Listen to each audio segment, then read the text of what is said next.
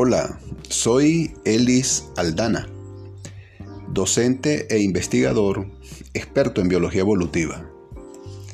En este podcast hablaré sobre un tema muy interesante que sin duda contribuirá a comprender nuestras características metabólicas, también las neurológicas y del desarrollo en general durante toda nuestra vida. Me refiero a la gestación es decir, el tiempo durante el cual nos desarrollamos en el vientre de nuestras madres. Los humanos pertenecemos al grupo de los primates, que incluye también, por ejemplo, a los chimpancés y a los gorilas.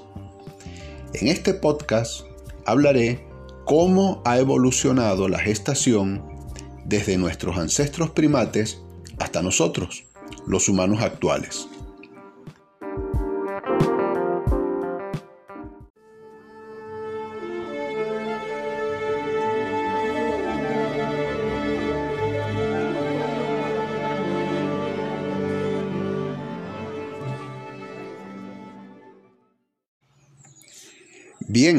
Comencemos así este podcast destacando que en la actualidad se cuenta con mucha información resultante de las investigaciones que se han enfocado principalmente en el desarrollo postnatal, es decir, luego del nacimiento.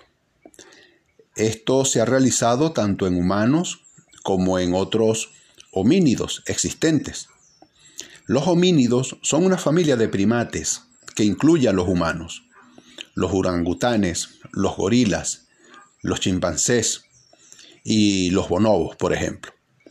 Estos son grupos vivientes. Incluye también esta familia a homínidos bípedos ya extintos, conocidos solo por sus restos fósiles, como por ejemplo otras especies del género Homo y también especies de otros géneros, como Ardipithecus y Australopithecus. Ahora bien, investigar cómo es la gestación en humanos y otras especies de primates vivientes, por el hecho de ser vivientes, ofrece ciertas facilidades para el investigador. Pero investigar la gestación en especies ya extintas a partir de los restos fósiles es un gran reto. Y es un gran reto, insisto, si consideramos que de las especies extintas más estrechamente relacionadas a los humanos modernos, apenas se cuenta con fragmentos o piezas fósiles, con un registro de datación fragmentado disperso. Para investigar entonces la evolución de la gestación en primates, tanto vivientes como fósiles, un grupo de investigadores publicó en el 2022 en la revista Proceeding National Academy of Science un muy sencillo e ingenioso enfoque analítico a partir de datos tan solo morfométricos de los molares, el volumen craneal y las tasas de crecimiento prenatal de especies de primates vivientes. La tasa de crecimiento prenatal, calculada como el cociente del peso al nacer, o mejor dicho, la masa en gramos, sobre el tiempo de gestación en días. Esta tasa resulta ser mayor en aquellas especies de mamíferos cuyos infantes al nacer son de mayor talla. Es decir, a mayor tasa de crecimiento prenatal, es mayor la talla del infante al nacer.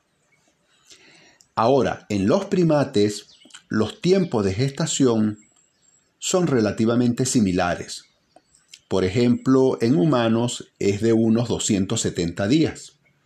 En el chimpancé es de 243 días. En el bonobo es de 240 días. En el gorila es de 257 días. Sin embargo, y atentos a este dato, la tasa de crecimiento prenatal varía significativamente entre estos grupos de primates que acabo de mencionar. Esto sugiere entonces que la tasa de crecimiento prenatal aporta información clave sobre la evolución de los primates.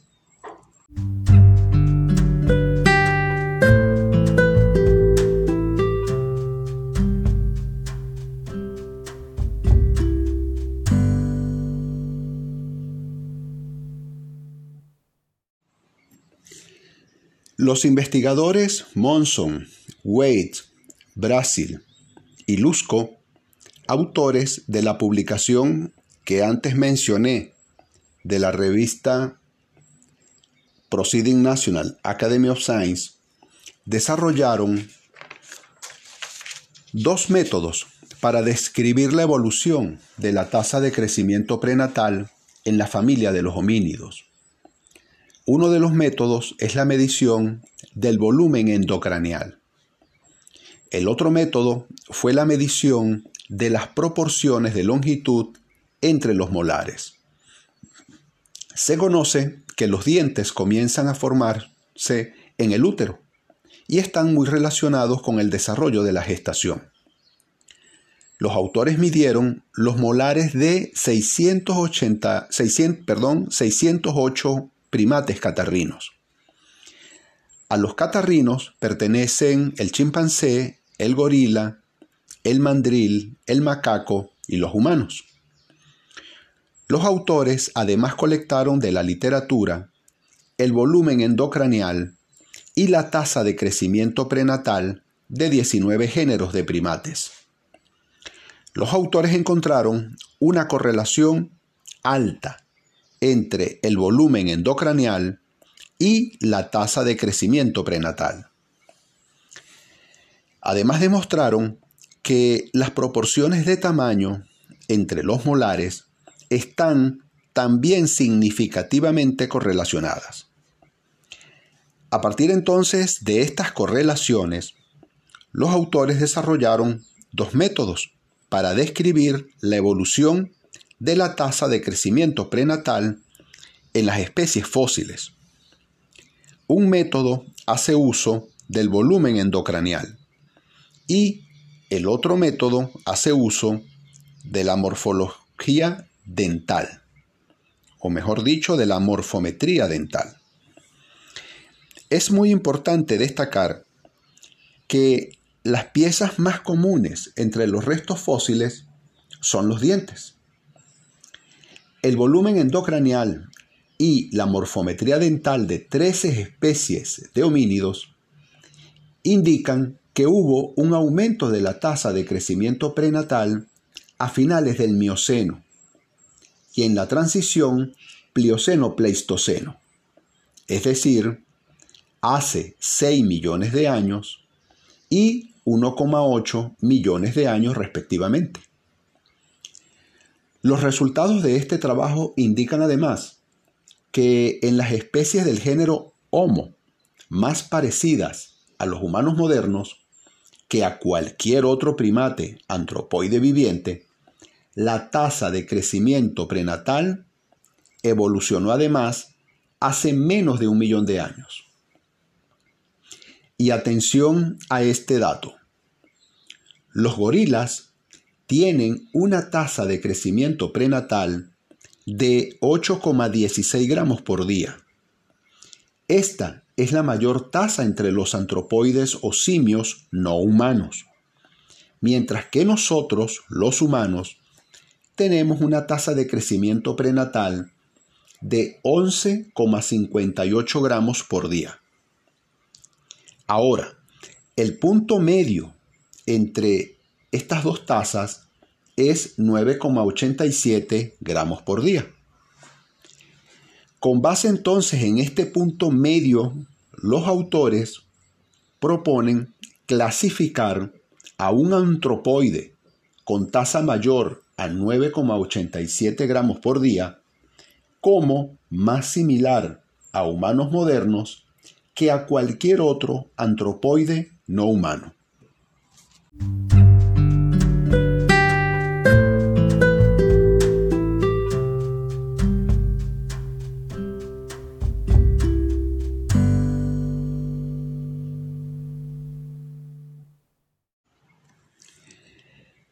El modelo resultante, a partir del análisis del volumen endocraneal de los, restos fósiles, indican que los homínidos primitivos como Ardipithecus y Australopithecus tenían una tasa de crecimiento prenatal como la de los simios no humanos existentes en la actualidad. El modelo indica además que en las especies Homo habilis y Homo ergaster hace 1,5 a 2 millones de años, la tasa de crecimiento prenatal ya superaba a la de los simios no humanos. Según el modelo, Homo erectus tenía una tasa de crecimiento prenatal relativamente alta, 9,83 gramos por día. Y las, y las especies de Homo más evolucionadas que Homo erectus, como el Homo heidelbergensis, el Homo neanderthalensis y formas fósiles de Homo sapiens, tenían tasas de crecimiento prenatal superior a 9,87 gramos por día, es decir, más parecidos a los humanos modernos. El modelo establece que la tasa de crecimiento prenatal evolucionó en humanos más reciente, entre 250.000 y 750.000 años.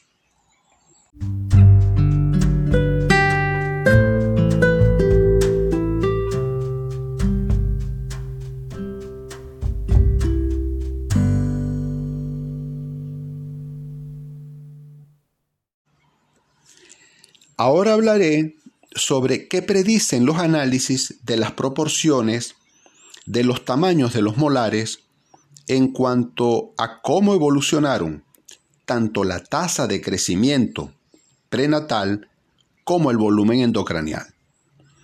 Los autores encontraron que las proporciones de los tamaños de los molares están significativamente correlacionadas con la tasa de crecimiento prenatal y el volumen endocranial en los catarrinos vivientes o existentes actualmente.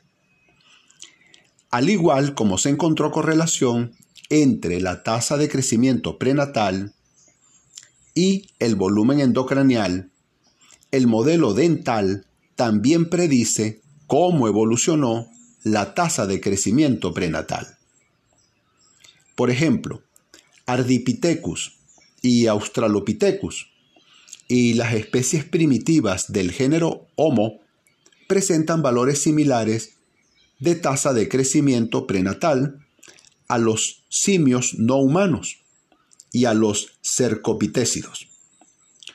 Los cercopitécidos agrupa a los monos más conocidos como monos del viejo mundo, originarios de África y Asia. El modelo también predice que la tasa de crecimiento prenatal aumentó primero, superando a la observada en los simios no humanos, hace entre 1 y 1,5 millones de años. Esto en Homo erectus, y luego continúa incrementando en Homo heidelbergensis, en Homo neanderthalensis y en formas fósiles de Homo sapiens. Tanto el volumen endocranial como la forma dental predicen el aumento de la tasa de crecimiento prenatal a finales del Mioceno y en la transición Plioceno-Pleistoceno. Es decir, entonces que ambos modelos predicen un aumento de la tasa de crecimiento prenatal desde hace aproximadamente 6 millones de años y un primer aumento superior a 9,87 gramos por día de la tasa como en los humanos modernos, en el último millón de años, es decir, en los homos más recientes. Antes dije que los primates teníamos un tiempo de gestación relativamente similar, pero que teníamos a su vez tasas de crecimiento prenatal muy diferentes, siendo la mayor la de los humanos modernos. Este dato, en mi opinión, podría estar indicándonos una tendencia al aumento de la tasa de crecimiento prenatal. Es decir, que al cabo de nueve meses, en los humanos, cada vez pesemos más. Me pregunto, ¿qué cambios evolutivos deben darse en la madre para corresponder a las exigencias energéticas mayores de una tasa de gestación cada vez más rápida? Es decir, el feto cada vez gana más peso por día y así durante nueve meses.